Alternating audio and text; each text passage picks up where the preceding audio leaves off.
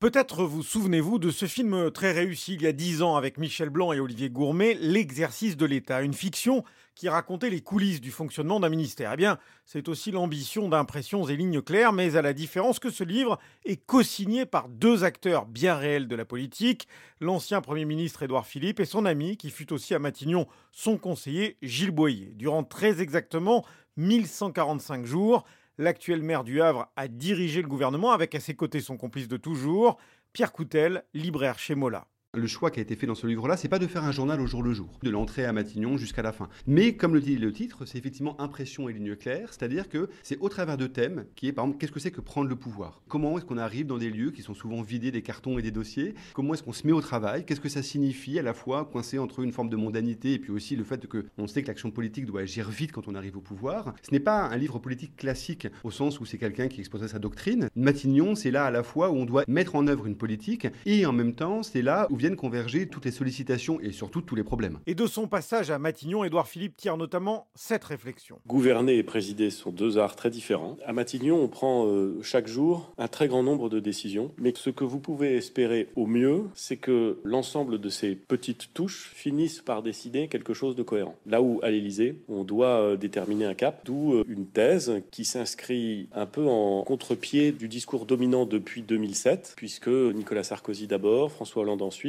ont théorisé ou conclu de la mise en œuvre du quinquennat, des réseaux sociaux, enfin bref, de mille facteurs, qu'au fond, les institutions commanderaient que le président euh, préside et gouverne en même temps, ou que le Premier ministre disparaisse, ce qui est la thèse de François Hollande. Évidemment, nous nous disons que ça nous paraît euh, totalement faux. On pense que les institutions sont conçues pour qu'un Premier ministre euh, puisse gouverner sous le contrôle du Parlement, car la Ve République est un régime parlementaire. Juppéiste, Édouard Philippe et Gilles Boyer racontent la visite amicale à Matignon un jour de 2019 de celui qui a été leur patron longtemps et Premier ministre 22 ans plus tôt. Alain Juppé fixe son successeur, son héritier politique, et lui glisse Ce poste est impossible et ça ne s'arrange pas. Mais vous verrez, Édouard, vous verrez, un jour, tout ça vous manquera. Pas pour l'instant, mais n'excluons pas que cela puisse venir, peut-on lire dans les dernières pages d'impressions et lignes claires.